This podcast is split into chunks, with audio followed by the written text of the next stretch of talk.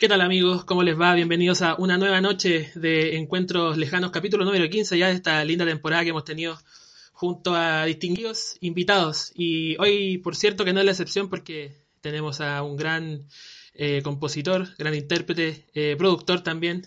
Y sin más preámbulos, dejamos en este capítulo número 15 de Encuentros Lejanos con ustedes al gran Diego Peralta. ¿Cómo estás, Diego? Bien, ¿y tú cómo estás, Álvaro? Muy bien, contento de poder conversar contigo esta noche.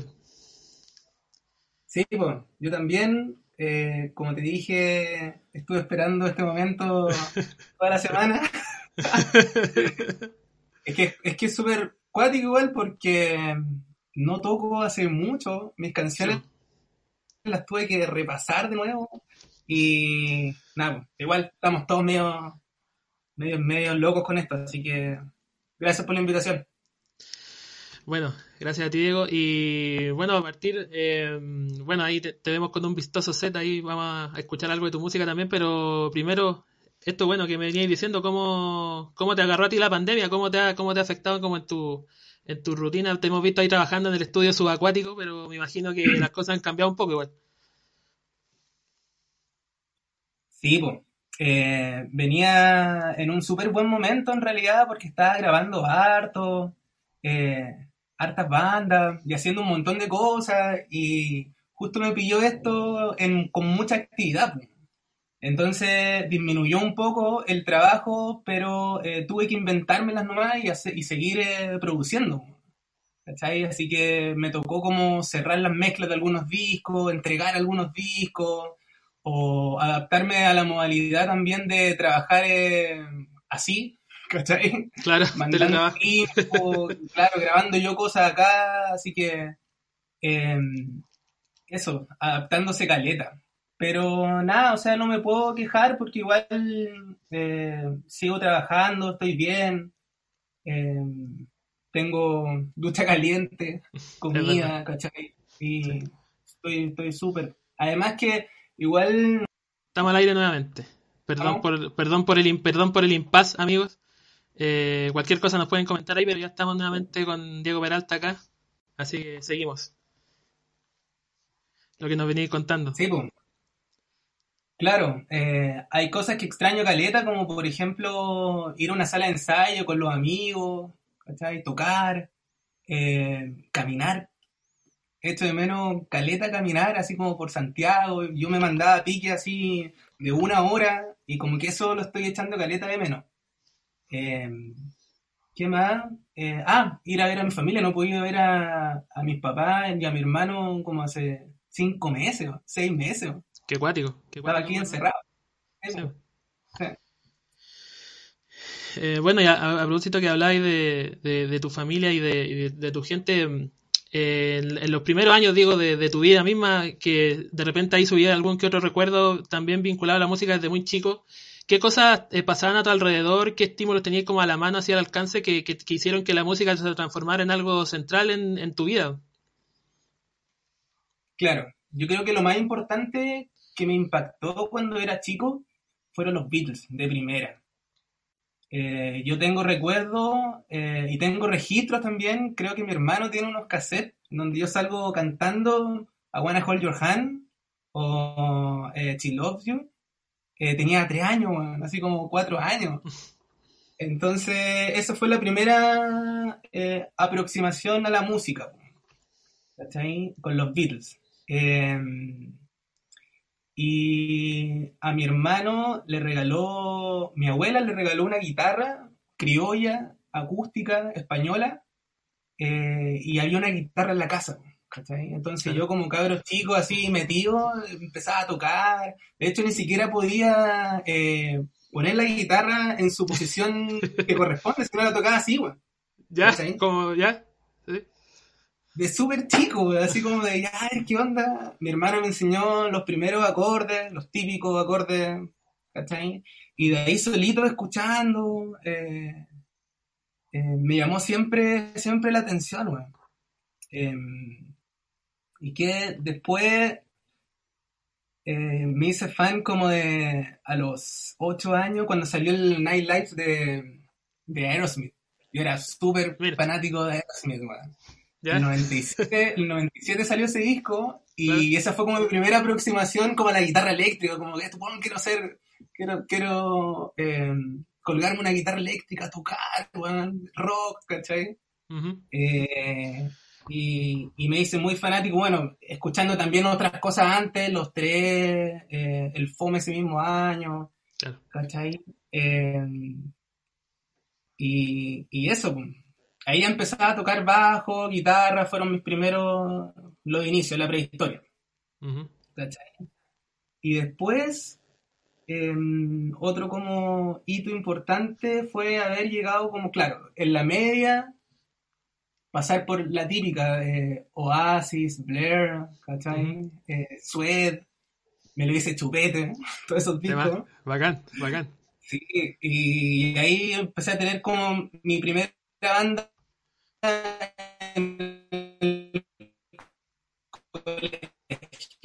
de, de esas bandas, como que ya estaban, nadie la escuchaba en ese tiempo, pero me empecé a como interesar de, en, eso, en esos discos.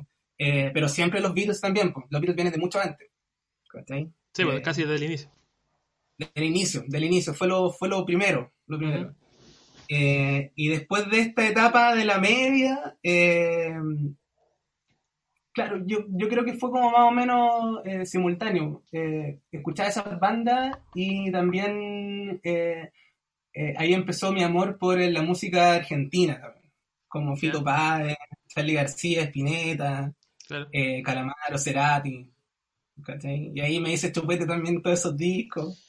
Em, y, y, eso. Y tendrá, por ejemplo, estos últimos referentes que nombráis tendrán un poco que ver como con, con cómo desarrollaste tú tu propia carrera. Digo, son nombres propios, eh, cantautores, digamos, que hacen su propia música, pero desde una lógica como individual, pero a la vez con, con, con, un respaldo de una, de una banda. ¿Fue como te concebiste tú a ti mismo, como en los primeros años, como que, que empezaste a hacer tus propias canciones, digamos? Claro. Eh, bueno, mucho, mucho después eh, de cuando ya entré como a la universidad más o menos, empecé a rayar y ahí me perdí con Elio Smith y Jeff Buckley. Ahí ya y fue un viaje sin retorno. como que haber escuchado el Grace de Jeff Buckley me cambió la vida, el XO de Elio Smith también me cambió la vida, entró Brian Wilson, me cambió la vida, ¿cachai? Eh, era una cosa que yo no había escuchado antes y que me llamaba mucho la atención como a la hora de componer, las melodías que utilizaban, como la armonía también. Y, y, ahí, y ahí me rayé con esa música.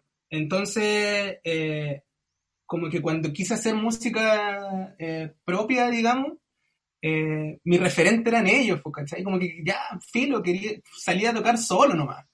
Como que era tan patudo que decía que no necesitaba eh, tocar con bandas, sino, no, weón, quiero tocar solo nomás. Y ahora me doy cuenta de que di un montón de shows en Valpo, acá en Santiago, eh, con una valentía tremenda porque me paraban en, en, en escenario muy grande, ahora que ya lo veo un poco más, más adulto, digo. Claro me paraba en escenarios gigantes, tocando solo con The Ganjas a veces, o solo con Guisto, ¿cachai? Era como, no, tenía ni pie ni cabeza, así como, y sacaba un show adelante y era interesante, la propuesta que tenía, ¿cachai? Eh, y ya el bichito como de la banda, armar una banda con mis temas, eh, la armé después, después, mucho tiempo después. Claro, claro. Y mm, bueno, eh, ¿cómo, te, ¿cómo te moldea a ti también el hecho de, ser eminentemente una persona de región? Digo, tú, tú eres oriundo de La Serena y, bueno, posteriormente emigráis y, se te asocia mucho con la quinta región. Tú viviste en, en Viña mucho tiempo, en un lugar que, que, lo veis como propio, digamos. Eh, ¿cómo, cómo, te, ¿Cómo te fuiste como armando tú desde ahí, desde esa lógica como de, si bien estáis cerca de la capital, digamos, ¿no? Pero, pero, pero me imagino que estar en regiones, por más cerca que esté, igual es otra cosa, otro perfil. Claro, totalmente. Eh, cuesta mucho porque eh, yo me daba cuenta cuando salía a tocar, por ejemplo, y la técnica, eh, la amplificación de los lugares no era como la adecuada. A veces uno tenía como que aceptar cierta, cierta, ciertos tratos también. y me parecía que en realidad yo me vine a Santiago porque sentía que por eso mismo como que no, no crecía nunca, ¿cachai? Como que siempre había un obstáculo, era, era muy... Pasa que la escena, sí que hay, no creo que haya una escena en realidad, pero eh, era muy precaria, era muy, muy precaria, había... Eh, muy, muy poca gente también, como, no sé, técnico, ¿cachai? Eh, entonces yo, eh, desde hace ya como unos tres años que me vine para acá buscando como algo diferente también. Y admiro un montón a la gente, a los músicos que se quedaron allá también, que, se, que siguen viviendo allá, pero como que yo no me la, en realidad como que no me la banqué mucho. Como que sentía que necesitaba otra cosa igual, ¿cachai? Como, ser musicalmente, ¿cachai? Eso.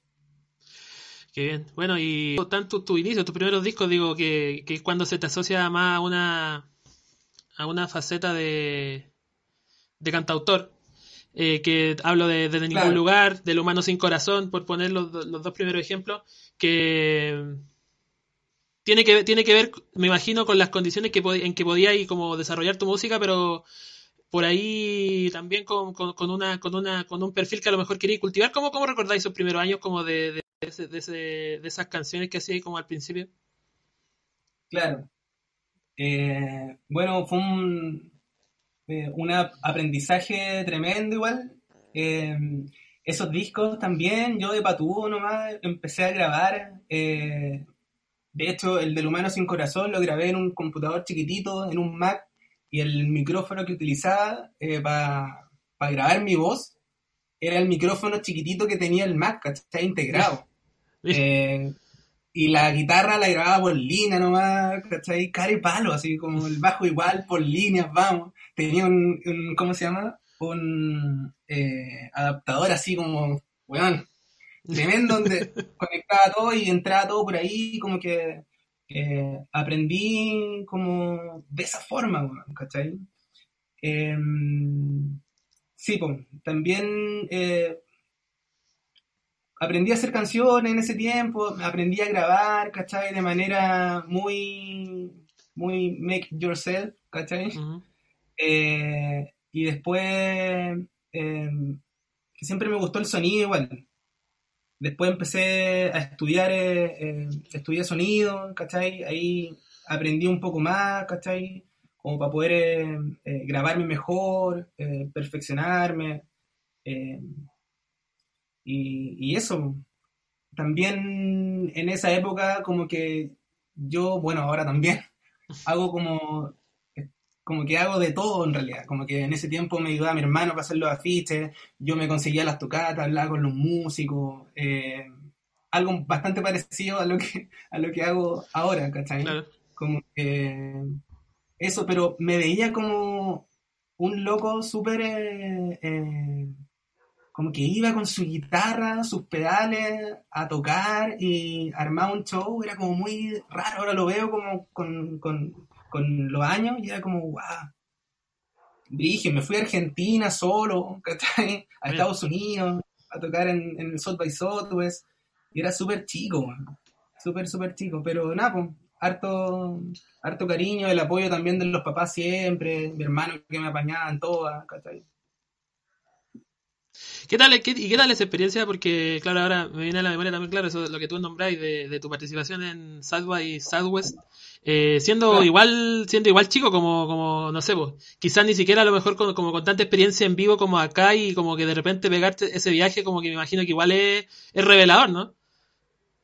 Claro, se dio una cosa súper entretenida con la gente de Valpo, de eh, músicos independientes de Valparaíso, donde ellos me convocaron como para eh, postular este festival. Mm. y resulta que quedé, postulé un fondo, me lo adjudiqué, armé una banda eh, con amigos de Valpo y nos fuimos, viajamos, estuvimos como un par de semanas ya y me la pasé a campo. Estuvo súper bueno. No como ninguna idea así loca de, querer como quedarse allá o tener ese imaginario como de, oh, lo voy a romper, oh, va a cambiar mi vida, ¿no? Ni como ir a tocar nomás. Eh, eh, y estuvo súper, súper bueno. Recuerdo un show que fui a ver en, en Estados Unidos, em, en el South by Southwest de Flaming Lips. Esto fue el 2013 y eso lo recuerdo con mucho, con, con mucha emoción, weón. eso, eso. Qué bacán. Qué bacán. Mira, llegan los primeros comentarios. Pueden dejar comentarios, eh, saludos, preguntas, pueden pedir canciones porque Diego va a tocar. Eh, mira, Sargento Mivienta dice, grande Diego, tremendo músico y compositor. Excelente, eh, saludos. Salvador Espíndola dice que grande Diego. grande. Salvador también. Ignacio del Pozo, bacán. Bacán. Ignacio del Pozo dice, grande maestros. Excelente. Lo más grande el, el Nacho. Eh, sí, pues bueno, el Salva, eh, un talentazo, un gran músico, compositor acá en Subacuático, en Canto Fuego, en donde eh, nada, pues yo grabé la guitarra, él venía con sus canciones, es un tremendo, tremendo músico. ahora vamos a hacer una segunda parte de, de, ese disco, que estaba bien buena. Eh, y el Ignacio eh, de Champula Banda, una banda que también grabé acá, los cabros muy buena onda, eh, sobre todo ahí Nachito y, La Vale. Y grabamos ese disco con el Ricardo Herrera, el botón. Él grabó las baterías en una sala de ensayo que tenían los chiquillos eh, y después nos vinimos para acá con ese material y grabamos todo el resto acá y quedó algo bien, bien, bien interesante. Eh, está, está, bien bueno eso. Qué bacán, qué bacán. Bueno, y a propósito de, de que habláis de, tu rol de, productor eh, y de tu estudio en sonido, me imagino que hay un momento, hay un momento clave ahí, ¿no? Como de poder, porque ahora que habláis, por ejemplo, de grabar a otra gente, me imagino que, bueno, grabarte a ti mismo también, como tener las posibilidades de, de una cuestión técnica un poquito mejor, eh, tiene que ver con también una, un, un, cambio en el sonido, como lo que pasa en el disco, el disco Nadar, que también te, te, ayuda como a salir un poco del nicho de la quinta región, moverte un poco más, tener otro sonido que, mm, cómo, cómo fueron mejorando tus posibilidades en, función de que tú también fuiste perfeccionándote en, ese rol de, productor, digamos. Claro. Bueno, ya con el disco Nadar me tomó eh, esas canciones con un poquito más de, equipamiento, experiencia, creo que ya estaba estudiando. Em, y, y, sí, pues eso fue el 2009, eh, empecé a tocar mucho más. Em, ¿Qué más? Ese fue el año que fui a Argentina también perdí un poco la... ¿Cómo, era la pregunta? No, eso, claro, como que, mm, como, como el, como el, como el apoderarte un ah. poco más de, las cosas, de, de, la mano técnica te ayudó también a, ir mejorando, a ir puliendo tu sonido.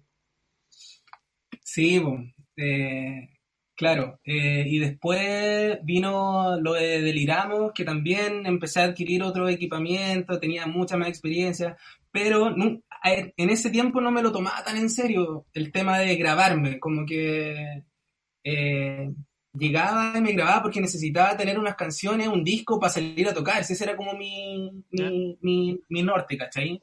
Cuando llegué acá a Santiago, ya pasaron como un par de años, eh, ahí me lo tomé mucho más en serio, dije, bueno, podría ser esta una vía, ¿cachai? Como para poder eh, tener un mayor contacto con gente, eh, tener una pega, ¿cachai? Eh, y todo partió con eh, un tema que yo le grabé al Leo.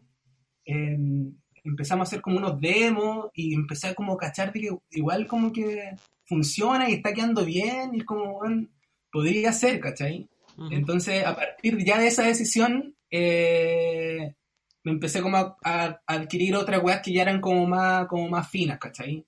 Eh, una mejor interfase, un mejor eh, micrófono, una consola de sonido rica, ¿cachai? Y ahí ya me lo tomé en serio y dije, weón, tengo que hacer esto porque además que me gusta mucho, me gusta mucho, como que rayo también con la producción de algunos discos, eh, me gusta mucho la mezcla, em, producir, ¿cachai? Como vestir las canciones con cierta eh, con cierto carácter, eh, como que eso me llama mucho, mucho, la, mucho la atención, tanto como hacer canciones o como salir a tocar en vivo.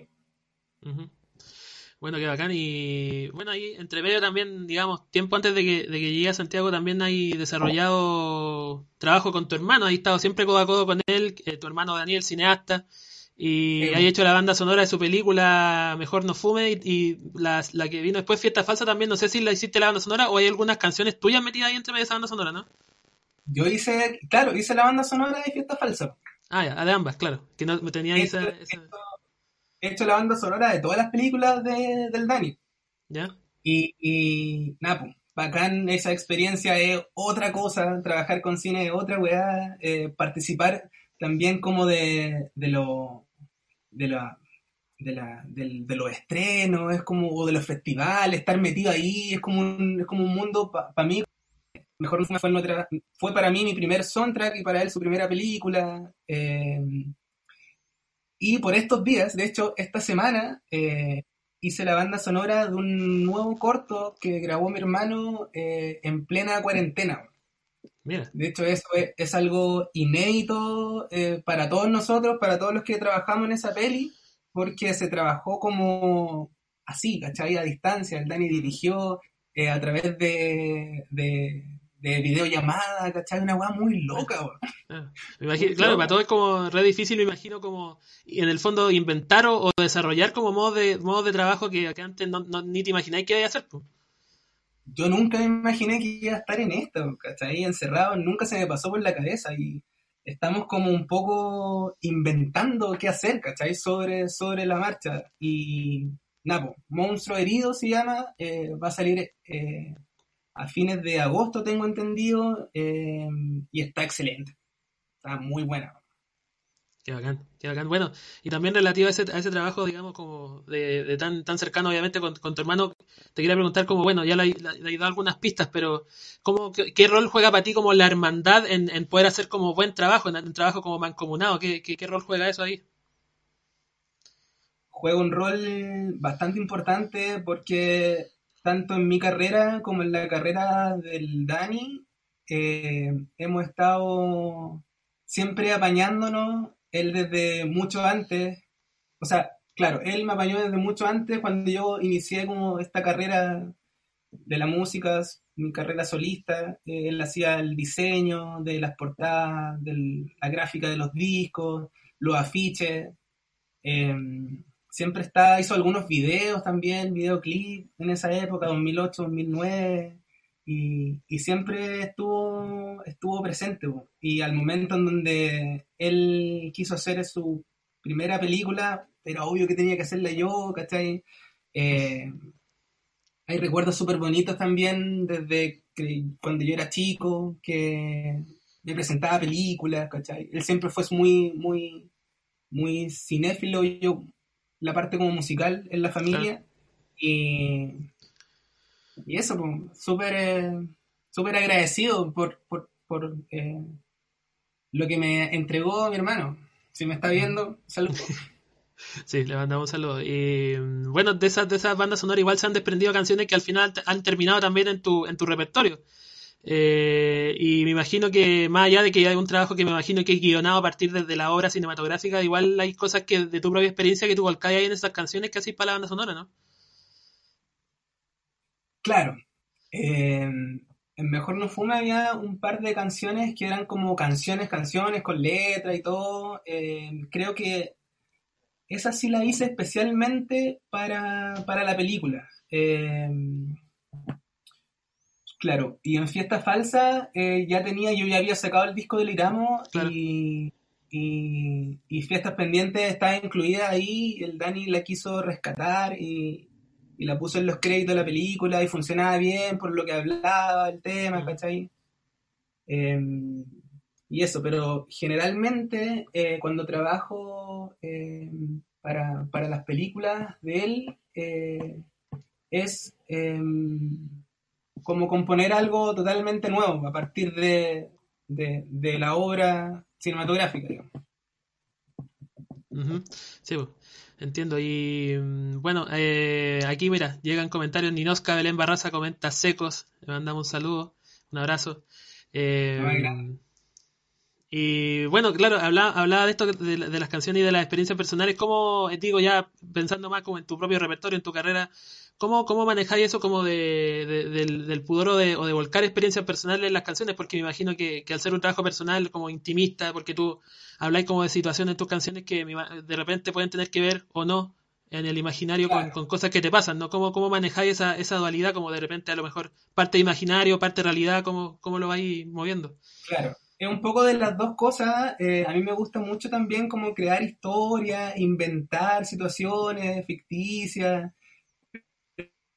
No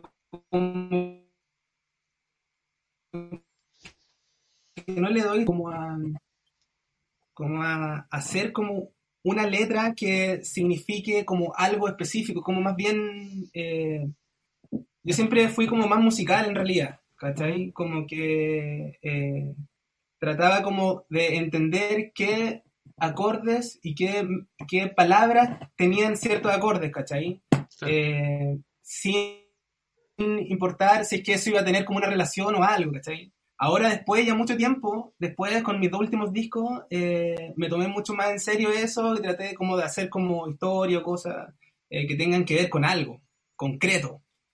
Eh, no sé si me explico. Sí, claro, claro. Sí, sí, sí. Yo, yo entiendo. Sigo, sigo. Y, y, eso, también habían cosas, sobre todo en Deliramos, que eran situaciones que sí me habían pasado, porque el, el disco tenía que ver con, con, como con una etapa en mi vida en donde eh, era como arrojarse como hacia, hacia un amor que uno tenía, ¿cachai? Eh, y todo eso lo que significaba. Eh, con desilusiones, como la vida misma, ¿cachai? Claro, eh, sí. Y eso como que traté, no algo, no canciones como concretas que hablan de un episodio en particular, sino como eh, entregar ciertas palabras o ciertas frases que tengan que ver con lo que me pasa. Sí, pues, perfecto, perfecto. Y bueno, hemos ya charlado un rato, pero creo que podríamos escuchar algo de música, ¿no? Sí, el escenario, el escenario virtual para... es tuyo. El escenario armado. Sí. Vamos a ver.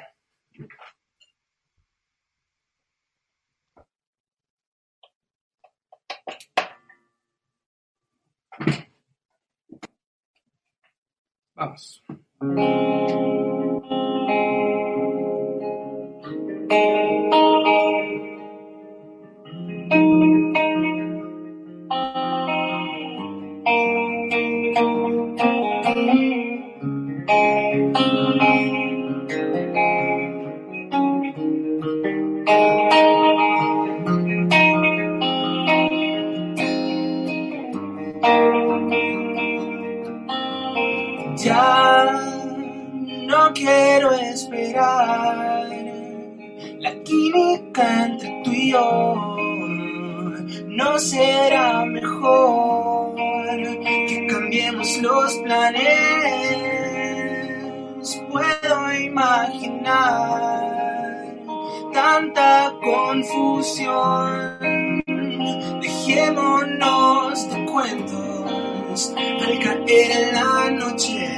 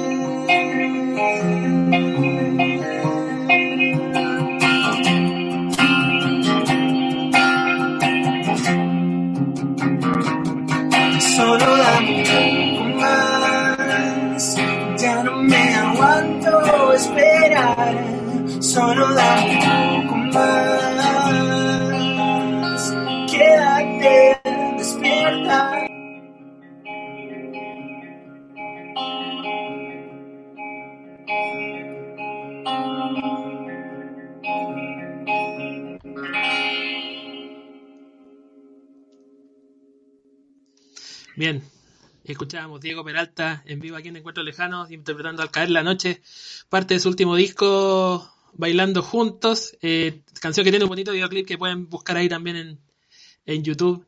Eh, Sí. Bueno, Diego, y hablaba ya antes de, de tocar de- del, del disco del disco del Iramo en una, en una, desde una mirada eh, de las canciones, pero también ese disco eh, marca un poco algunos hitos, digamos, dentro de tu, dentro de tu carrera en ese momento, porque, no sé, po, tiene que ver con una con, con, con ciertas cosas de, de la grabación, con la gestión también de la que estaba diciendo como objeto en ese, en ese momento, y también, por ejemplo, el, el tema de los videoclips, el sacar un vinilo, que son cosas igual como Claro. que para un músico pa- pa un- o para un, pa un melómano como tú también, te- son como, como cosas claves, ¿no? Súper clave. po. Eh, ese es el único vinilo que he sacado y hicimos muy, muy poquitas copias. Habríamos hecho como unas 10 copias más o menos, quizás menos. Eh, y sí, pues.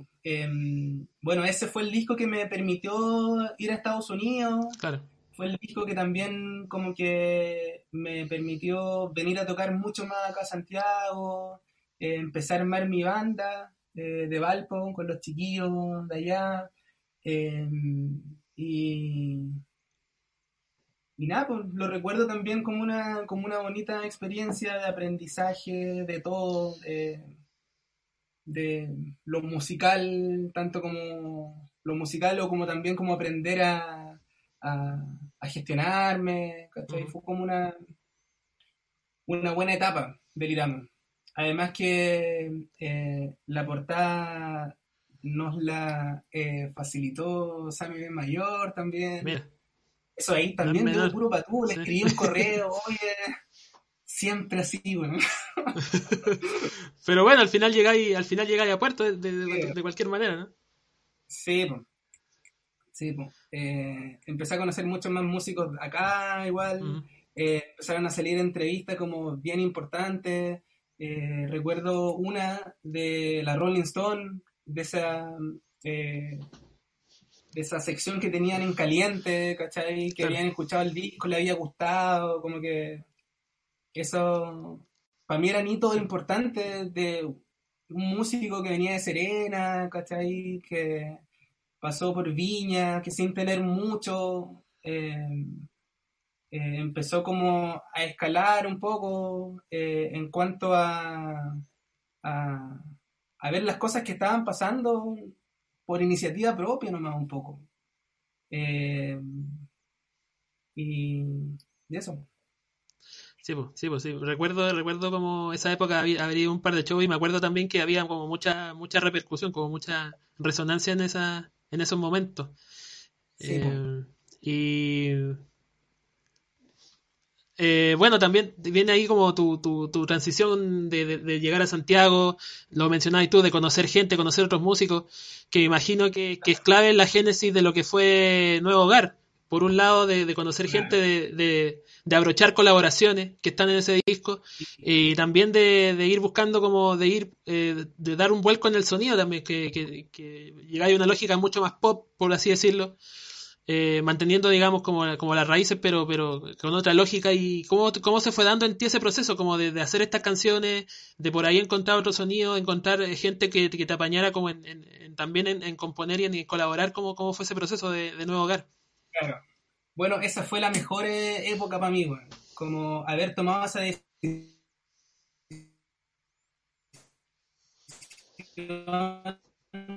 de armarse un equipo.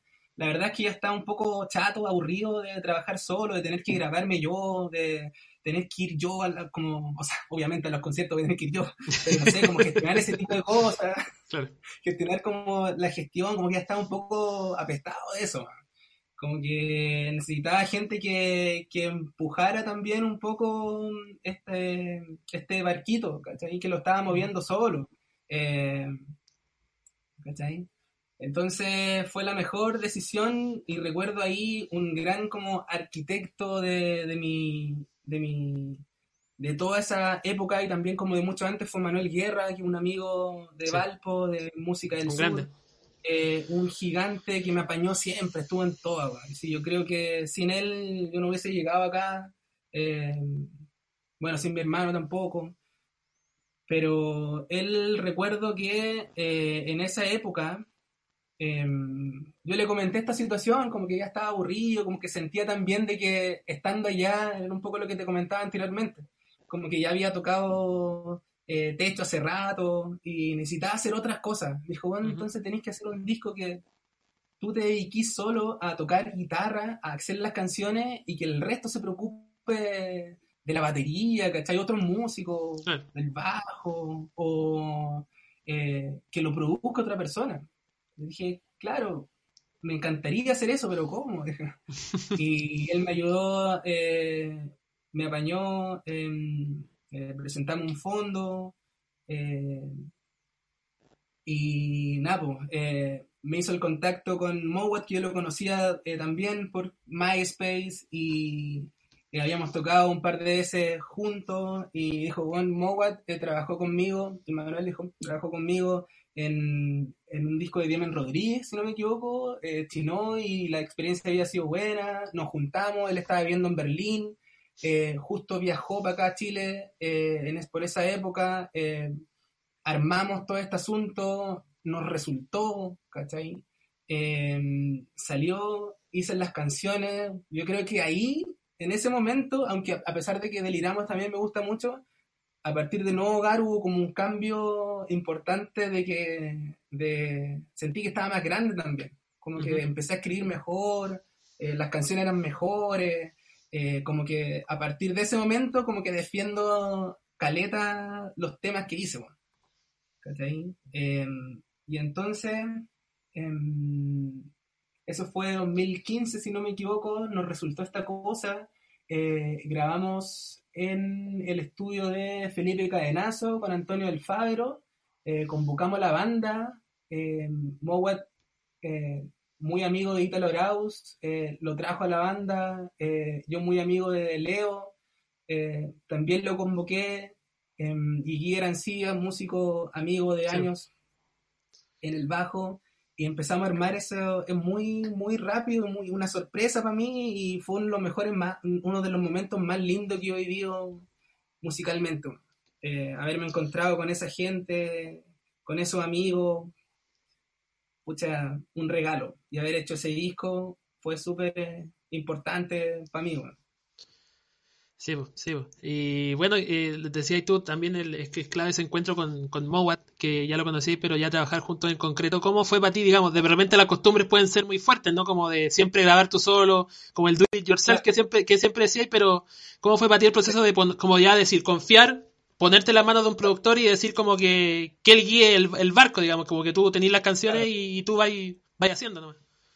Yo en realidad estaba entregado, así a todo. Porque ya había hecho muchos discos solo, como que ya me sabía la fórmula, necesitaba como no estar yo en todos los lugares también, como un arreglo de, tecla eh, que no saliera de mí, ¿cachai? Como que eh, otra persona eh, imprimiera ahí su conocimiento y todo, ¿cachai? Em, con Mowat fue bacán, bacán, es un seco, sabe mucho, eh, además, lo elegimos porque habían cosas en común también. Eh, eh, yo admiraba mucho un disco que él hizo con el Leo Quintero, que para mí Leo Quintero también fue alguien, un músico súper importante. Bien, aquí estamos. Estamos de vuelta con Diego Peralta. Hoy día el internet nos está matando. A mí particularmente me está matando. Y cuesta, pero aquí estamos, aquí estamos. Estamos vivos, estamos al aire. Eh, habláis, Diego, bueno, hablábamos del disco Nuevo Hogar, hablábamos de, cómo se gestaron las colaboraciones, habláis de una anécdota muy particular con, Cristóbal, que colabora en la canción Dentro de un Sueño y, una, y, una, y un contacto que se fue dilatando hasta que finalmente se concretó en, esa colaboración. Sí, pues. fue, una, fue una gran anécdota. Eh, ¿La cuento de nuevo o no? ¿O qué?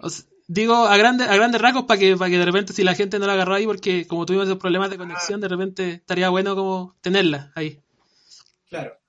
Bueno, resulta eh, que con Cristóbal, em, bueno, yo lo conocía de los Fire Macri y todo eso, eh, pero nunca no, no, habíamos eh, estado como personalmente, ¿cachai? Yo el 2009 saqué un disco que se llama Nadar y que a él le gustó mucho eh, y me lo hizo saber en un correo que me mandó por esa fecha. Eh, estamos hablando de época MySpace eh, y me mandó un correo. me gusta mucho tu disco, por favor colaboremos, hagamos algo juntos, toquemos. bacán encontrar gente que, que, hayan como cosas en común, qué sé yo. Que... Pero yo me vine a dar cuenta de este correo mucho tiempo después, porque cuando teníamos esta canción, Dentro de un Sueño, con Mowat. No sabíamos a quién invitar y bueno, démosle con Cristóbal. Entonces, ya, pues. Yo me consigo el, número, eh, lo llamo, no sé, lo invito, eh, de repente se suman. Eh, ya, y entonces yo en mi computador puse nombre Cristóbal Briseño en mi Gmail y me apareció este correo, así como que yo nunca había contestado, weón. Dije, weón, ¿por qué se me pasó? Así como, es un correo que se me, que quedó en el olvido, no sé por qué lo, no lo contesté, weón. Eh, y ese mismo correo se lo contesté siete años después, invitándolo a esta canción. y así terminó todo. El mismo correo, oye, tenemos este tema, dijo, weón, démosle, o sea, eh, bacán, está bueno el tema, eh, eh, yo tenía como una especie de demo esqueleto de, la, letra que estaba como sujeta a modificación eh, y él le cambió pequeñas frases, palabras y quedó pero excelente, como que siento que es muy de él y muy mía también eh, el primer tema que, que escribo con, con alguien entonces, eh, nada, pues muy agradecido por su generosidad y por, por haber ido al estudio y por darse el trabajo en esos tiempos en donde en 2015 él estaba full, ¿cachai? Con, un, montón de cosas. Eh, y nada, gran, gran cabro. Sí, pues bueno. Y él también va a aparecer ahí también ese registro que pudieron concretar en el escenario que vamos a ver después de, esta conversación, que, que, fue un show que, bueno, por, algo, por, esa razón también yo lo, yo lo subí, tú lo, y, o sea, yo lo quise subir y, y compartir, y tú también lo decías, que, fue un show muy bueno, que yo recuerdo que la despedida de ese disco de Hogar, que, que también, bueno, como que sella, sella todo un proceso, ¿no? De lo que tú has venido hablando de, ese disco, como que lo que fue para ti. Fue un momento súper bonito lo que pasó ahí ese día, esto fue en Sala Master, eh, y me puso súper contento cachar que lo iba a subir, porque para mí yo creo que fue uno de los mejores shows que dimos con la banda. Eh, redondito, salió perfecto, em, estaba la banda completa, en el sonido está el crack Tito Astete, músico, o sea, eh, perdón, eh, productor, ingeniero en sonido de discos clásicos de Juan Antonio Labra, de Florcita Motúa. Claro. Em, y no, el Dream Team, weón. todo el mundo. todo el mundo. Mansa banda.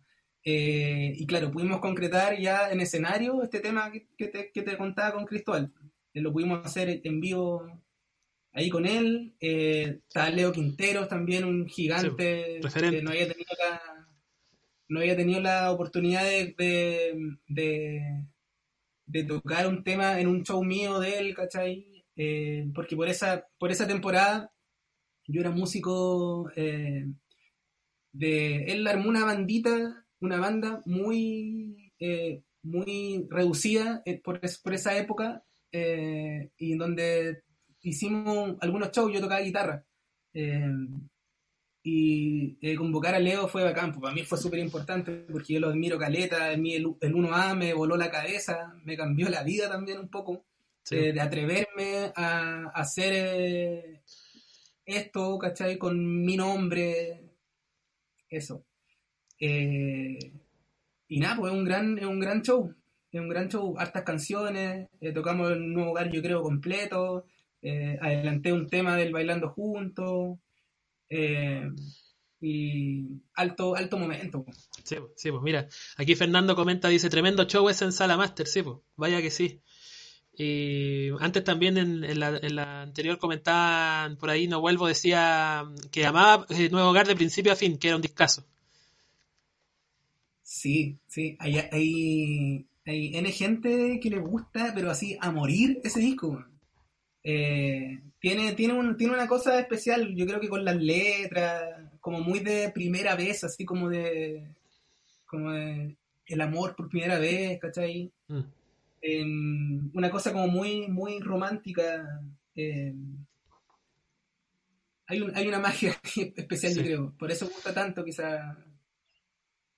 Sí, y bueno, habláis de, también de, lo que viene después, que, es Bailando Juntos, que, me contáis por ahí que... Mm, o sea, bueno, lo que, lo que sabemos, ¿no? Que es un disco que, redobla la apuesta también, que donde tú te la jugáis por, por, por un sonido, por, por aventurarte también en, en, esa búsqueda y mm, en contar con colaboraciones también clave eh, y cómo fue cómo se fue dando todo ese todo ese proceso de crear de armar ese disco y de, y de, creer también en la, en la música no claro bueno nosotros terminamos este proceso de nuevo hogar con ese show en especial y yo estaba así on fire quería puro seguir haciendo repetir el equipo eh, en, un, en, un, en un próximo álbum eh, y pero tomé desafíos quise mi idea nunca fue hacer como, un, como una parte 2 del nuevo hogar. Eh, quería incorporar como eh, otros elementos, otras rítmicas, nuevos sonidos, eh, escribir de manera diferente. Quería también colaborar con mujeres. como que no estaba ni ahí con hacer la parte 2, el volumen 2 del disco. Claro. Entonces, a partir de esta, de esta raíz, como de esta idea que tenía, eh, empezaron a nacer canciones eh, que yo encuentro eh, mortales, que para mí, sinceramente, son como únicas. Por ejemplo,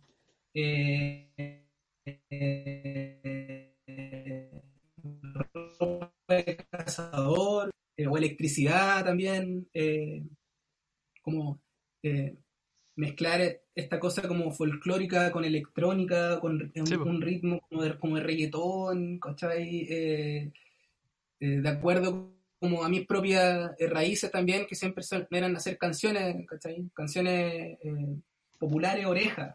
Em, y, y eso, eso, siento que hasta la fecha es el disco que mejor suena, el disco más bacán que he hecho. Eh, y en cuanto a letra, en cuanto a producción, Mowat se la jugó el doble con ese disco, quedó, quedó sonando mortal. Eh, los músicos también, repetimos los músicos, el Leito, eh, el Ítalo, el Guille, invitamos a la Mariana, a la Facuta, al Pedro. Al Pedro, tremendo, tremendo. Sí, pues bueno, y a propósito también de que, de que mencionáis eh, la colaboración y, con el, y con el y al Pedro en particular también, bueno, también lo mencionáis a lo largo de la conversación, te ha tocado ser parte de, de, de, otras, de las bandas de otras personas, digamos, has estado colaborando siempre codo a codo con el Leo Savera últimamente, bueno, y él, él también contigo, lógicamente. También con el Pedro te tocó por ahí estar en algunos shows, ¿cómo, es, cómo te plantáis en ese rol? Como de, de repente no estar tú al frente, sino que estar como apañando amigos músicos. Claro, yo antes de hacer mis canciones, de empezar a escribir mis temas, yo era músico. O sea, eh, lo primero que agarré cuando era chico fue la guitarra y siempre me gustó mucho el instrumento, el bajo también. Eh, y, y logré como perfeccionarme mucho y ser como alguien, sí, es lo, yo creo que es lo único que hago bien. es lo único que hago bien, ¿cachai? Eh, y, y, siento que, eh, que, que, que, que, toco bien, ¿cachai? Entonces, eh, para mí es genial poder eh, eh, compartir la música, no desde un lado como más protagónico, sino como un, como un músico de sesión, ¿cachai? Hablaba también con, con lo que pasó con esta banda que formamos con el Leo Quintero, siempre toqué con el Guía Arancilla, y para mí eso me nutría caleta porque eran otras otras visiones, otras formas de ver la música, y eso a mí me sentía, me hace sentir súper vivo, Em, lo del Pedro también, em, cada vez que, que, Jorge La Selva no puede estar, me llaman a mí, ¿cachai? Y no, bacán, yo súper agradecido también que piensen en mí y salieron buenas tocatas.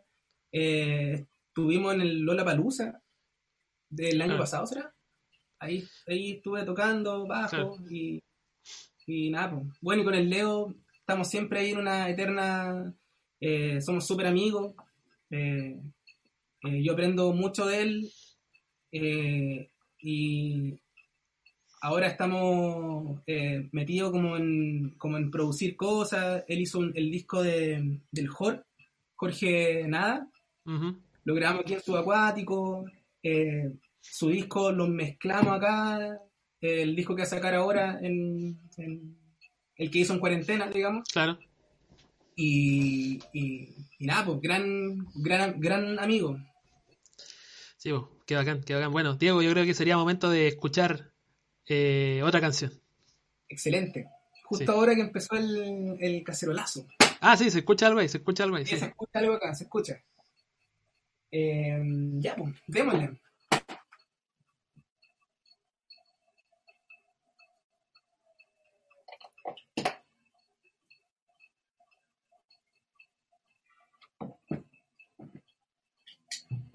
Mm-hmm.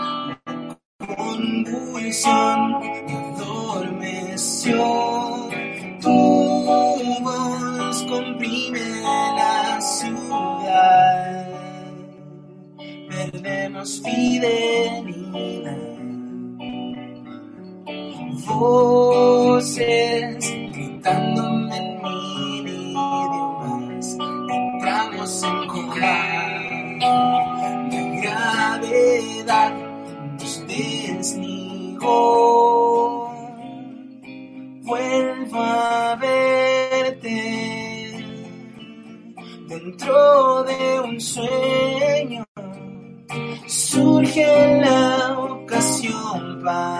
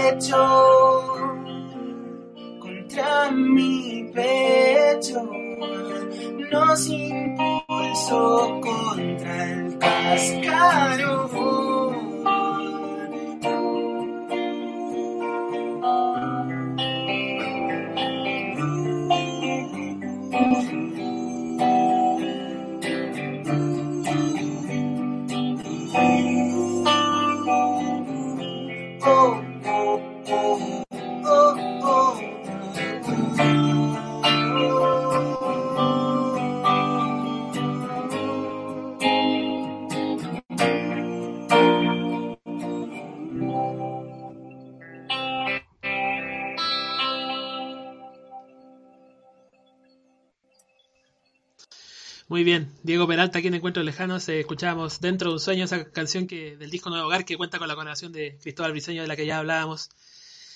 Eh, bueno, Diego, y... A ver, a ver. A ver. Em, resulta que yo, yo, no quería agregar esa parte cuando vuelve después de la parte inicial.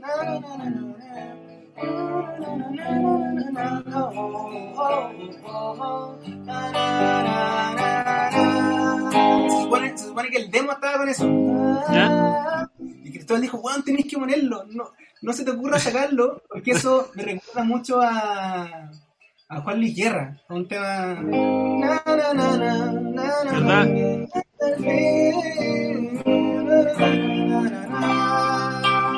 ¿Verdad vos? Sí, toda la razón. Juan, tenéis que ponerlo, no se te ocurra sacarlo. Y quedó, quedó con eso. Sí, qué bacán. Qué bacán. Eh, bueno, Diego, hablabais de, las cosas que estáis haciendo ahora y hay ayudado a producir discos por ahí de, gente que está, produciendo material. Eh, ¿Cómo ha sido para ti también, después de tanto tiempo de por ahí haber trabajado solo, quizás de haber tenido la experiencia de trabajar con Mowat, que me imagino que en términos de producción también te ayudó mucho a, ti mismo en esa labor? Eh, ¿Cómo fue, cómo es como el, el proceso de que, de, que otra gente te entregue su material para que tú lo podáis trabajar también? Claro, bueno, con Mowat yo aprendí caleta, eh, sobre todo en estos, en estos, en estos discos, en los dos últimos discos, eh, mirando, eh, cachando las decisiones que se tomaban, la manera como de enfrentar en poco tiempo el estudio. saqué como mucho material de ahí también. si bien yo estudié sonido, siento que haber estudiado sonido es como Claro, o sea, teoría, pero no lo ocupo en, nada, ¿cachai? como, en toda carrera yo creo que al final la práctica te va dando más, más expertise. Claro, claro. Y lo más importante, siento, es como las relaciones humanas y la intuición también que uno, que, uno, que uno tiene al enfrentar ciertas canciones. Eh, hacia dónde te va tirando, ¿cachai? Eh, el asunto. Em, y sí, pues yo ya estoy eh, ya de lleno dedicado a subacuático, o sea, en mi pega hoy en día así como principal. Eh, o sea, obviamente sigo con sigo con mis canciones, grabo demos acá, eso me permite también en el estudio grabar mis propias cosas, mm. pero me lo tomé en serio, o sea, em, eh, la gente que ha venido acá queda como satisfecha, le gusta el resultado, em, estoy recién igual, o sea, son un par de años eh, que ha, funcionado, han dado súper bien, pero la idea es seguir, eh, no sé, de pronto cambiarse a otro lugar, poder grabar batería. Por el momento em, la cosa anda. Em, y, nada, pues empezamos con cosas como muy cercanas. Eh, el Leo me trajo acá al Jorge Nada, grabamos ese disco.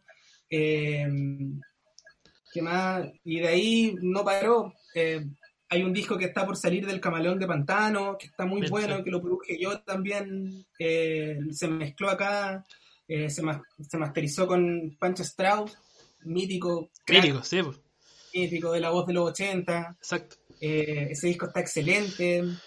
¿Qué más? Puta, un montón de cosas que se me van, lo de Espíndola, lo de champú. Grabé ahora en cuarentena, grabé unas guitarras para el nuevo disco que va a salir, de hecho creo que hoy día, el del Guía Arancibia. Eh, y eso, probablemente, obviamente se me quedan muchos, si son N discos. Ha venido a grabar aquí hasta Yañez. Sí. Con Yañez hicimos un tema, un demo. Qué bacán, qué bacán. Bueno, y mm, también antes hablábamos de, tu participación en otro, en otro, en, otras músicas, digamos, y, y, un, y, un, y un show clave como, como eh, un hito también dentro de, de, la amistad y de, la carrera de una banda que, que por allá ha tenido un final abrupto fue lo de Primavera de Praga, que te tocó participar y ser parte de ese show histórico para uno, digamos, como, como seguidor, como fan, estar ahí en ese escenario tocando esas canciones que me imagino que para ti igual fue, fue heavy. Excelente, excelente. Yo creo que esa, sin mentirte, esa vez eh, fue una de las tocatas así como más impactantes y más importantes que yo he tenido así en la vida. Fue, fue súper bonito, súper emotivo. Eh, yo escuchaba la banda cuando empecé a conocer al, Leo, el 2009, eh, con satélite. Y nada, pues siempre me pareció la mansa banda, con pues, mansos temas, eh, de una banda de alto, de alto impacto, y, haber estado eh, participando de ese show eh, tan importante para ellos, colaborando ahí con mi, con mi granito de arena, para mí fue lo máximo. Lo máximo, aprenderme esos temas, apañar a los cabros. Fue súper bonito súper, súper bonito. Qué bacán, qué bacán. Bueno, sí, un gran, un gran recuerdo y mm, bueno, yo sé, Diego, que es difícil proyectar, ¿no? Más en esta situación tan particular que, que, que atraviesa el mundo y que nadie es la excepción. Em, pero bueno, hay, hay, contado ya la pasada de que, de que hay grabado demos, de que hay hecho cosas por ahí, mm, no sé, música nueva que te va saliendo como, como digamos, naturalmente me imagino, pero como de, de qué puede ir algún proyectando alguna algún plan, alguna próxima producción de Diego Peralta, digamos, hay como ideas preconcebidas o, o vais viendo lo que va saliendo nomás. Hay cosas que no tengo muy claras, pero hay otras que que sí, que sí están fijas. Como por ejemplo, el disco lo quiero grabar yo acá en mi estudio, quiero eh, mezclarlo yo también, eh, esas son como, como, las dos ideas que no se mueven.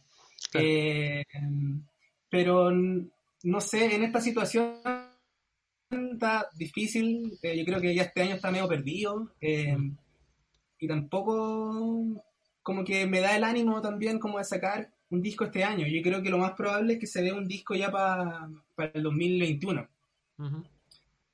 como que me proyecto para ese, ese año sacar un disco. Em, y convocar a la misma banda. O sea, me gustaría que el lo estuviera ahí presente, que Leo, el Guille estuvieran. Em, y, pero sí quiero tomar como las riendas un poco de la producción y de, y de, y de, y de yo llevarlo a cabo. Como que me gusta, me gustaría hacerlo así. Retomar un poco como la idea primaria, pero también un poco más empoderado como en tu rol de, productor, ¿no? Como que... Claro, claro, claro, claro totalmente porque eh, los conocimientos que he adquirido ahora este último tiempo no son ni comparados con lo que tenía, por ejemplo, en 2013, cuando hice Deliramos. Eh, me doy cuenta escuchando esos discos que sí están buenos, pero podrían haber quedado mejor.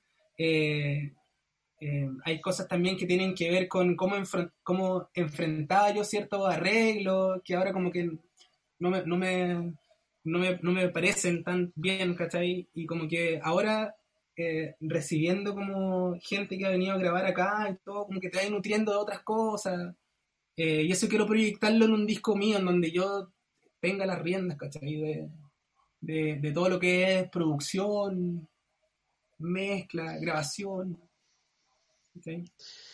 Así es, mira, qué bien, qué bien. Bueno, vamos a estar atentos y Diego, antes de la despedida yo creo que tendríamos tiempo para, para escuchar otra canción, ¿no? Sí, po. oye, pero eh, quiero ir al baño. Eh, bueno, cosas que pasan. Eh, Estamos en vivo, televisión en sí, televisión en vivo, exactamente. Eh, no sé, te esperamos, te esperamos, te esperamos. Está llena, está llena. Sí, dale nomás. Sí. Tranquilo, aquí. Bueno, lo esperamos, lo esperamos, sí. Cierto que sí. A Diego Peralta que va al baño mientras tanto. Antes de, de- de empezar a cerrar esta, esta conversación un poco accidentada por temas técnicos, pero que bueno, que la hemos sacado adelante y qué bueno que, que haya gente conectada viendo esto porque ha estado muy bueno. Pueden ahí, los que están mirando, los amiguitos, mandar saludos finales, alguna preguntita por ahí que, que- a lo mejor algo de lo que no hayamos hablado. Eh, bueno, y recordarles a los que están ahí que mañana tenemos la revancha con el gran Simón Sánchez, una partecita ahí que quedó trunca de la conversación anterior, así que vamos mañana a, a completarla y a cerrarla de manera redondita, así que mañana se conectan 20.30 y, y vamos a estar ahí eh, mientras esperamos el retorno de, Diego Peralta. Eh, bueno, gracias como siempre por, por toda la atención dispensada y por, por estar aquí al pie del cañón con los encuentros lejanos que vamos, vamos cerrando invitados interesantes para las próximas semanas, así que hay conversa para rato. Hay gente con la que, vamos a tener eh, lindas conversaciones. Pueden mandar ahí sus inquietudes. Eh, y ahí está, ahí lo vemos. Volviendo. Lo vamos a poner en pantalla. Lo escuchamos y lo vemos a Diego Peralta que está de vuelta. Y vamos a escuchar una canción más. Oye, tengo una sorpresita para ahora. Eh, esto de la cuarentena y estar en casa me ha hecho, eh, bueno, practicar mucho y he sacado algunos temas del más grande. A ver. Veamos eso.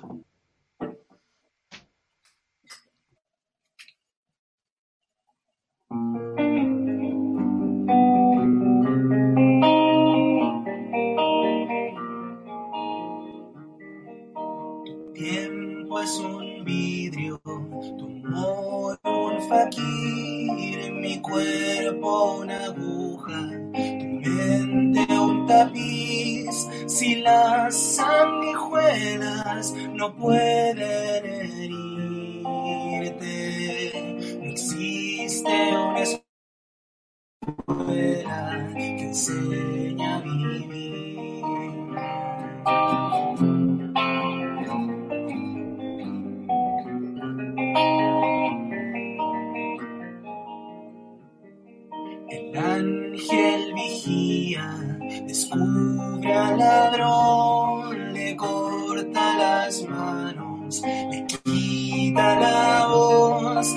Gente se esconde o apenas existe. Se olvida del hombre, se olvida de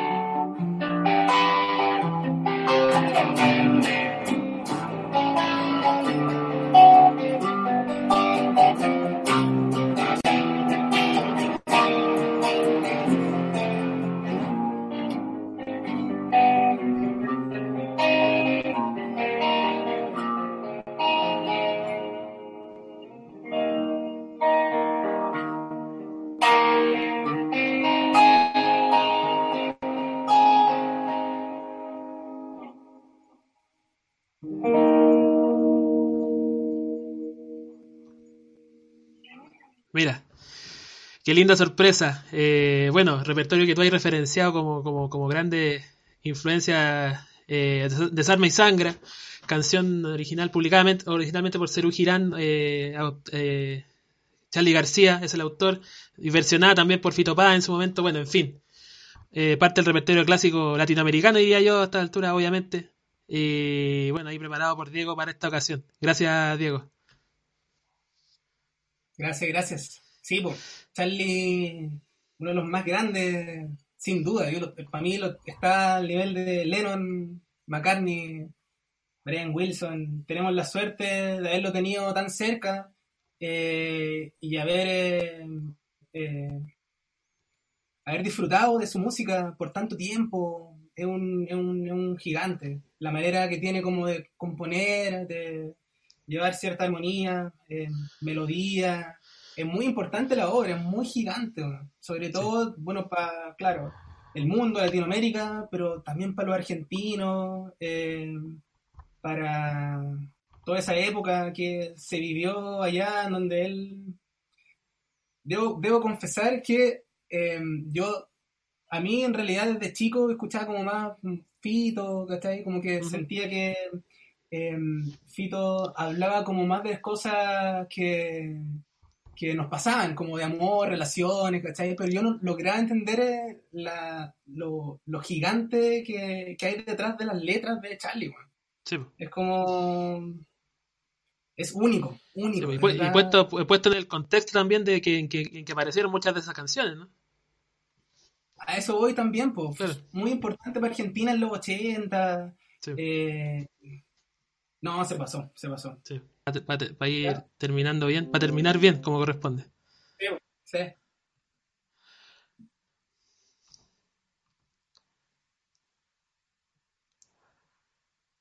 Bien, estamos, estamos, estamos. Con Diego Peralta, bueno, eh, referencia y también, claro, lo que hizo Charlie en el contexto que lo hizo, decía que fue, fue clave, fue importante y que también para ti te, marcó mucho a la hora de, de hacer, ¿no? De hacer música.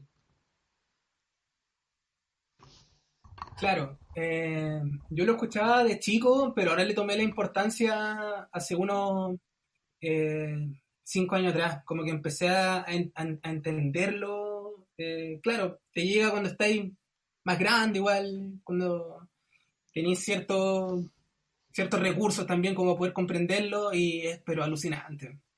Es alucinante, es único en el mundo yo no sé qué voy a hacer, por ejemplo, yo te decía que no sé qué voy a hacer cuando no esté, weón. O bueno, carne, por ejemplo, weón. Sí, es verdad. No, me esa gente que, eso. Sí, pues esa gente que uno cree que, es eterna, bueno, y que aprovechar mientras, mientras sigan dando, ¿no? Porque, porque vaya que siguen dando aún. Lo más grande. Sí, bueno, Diego, eh, te quiero agradecer, por cierto, eh, haber, haber respondido al llamado de los encuentros lejanos, por esta buena conversación que hemos tenido, por haber escuchado tus canciones. Siempre se disfruta y, y bueno, gracias. Y mm, este minuto final, digamos, es para ti, para que dar algún mensaje, mandar saludos, no sé, lo que quieras. El micrófono es tuyo aquí en este final de los encuentros lejanos. Muchas gracias por eh, la gente que vino a, sumarse a esta entrevista. Eh, muy contento por la invitación grande, Álvaro, siempre ahí. Eh, gracias por el apañe, aguante. Y, y Napo, Napo, yo acá sigo trabajando. Eh, pronto vamos a tener noticias, atentos a redes sociales, en Instagram, todas esas cosas. Y, y eso, un saludo a todos los que vieron y muchas gracias nuevamente por la, por la invitación. Soy ah, súper fan del programa. qué bacán, qué bacán, Diego. Qué bacán escucharte y bueno, eh, te reitero la gracia y recuerden que a continuación, nada más minutitos, 10 minutitos más, se conectan aquí mismo en el canal y van a ver el estreno. Eh, Sala Master, despedida de Nuevo Hogar, el año 2017 con grandes invitados, un gran show, de verdad, así que recomendado para que lo vean los amigos que estuvieron viendo acá. Y empezamos a despedir. Gracias nuevamente, Diego. Eh, gracias a todos los que se conectaron, a los que mandaron saludos, comentarios. En fin, nos vemos en una próxima. Y nos estamos encontrando ojalá pronto en, en los escenarios, que es lo que todos queremos, ¿no? Así es. Nos veremos pronto. Sí o sí. Bien. Nos despedimos. Saludos. Eso fue Encuentros Lejanos, capítulo 15 con el gran Diego Peralta. Nos despedimos.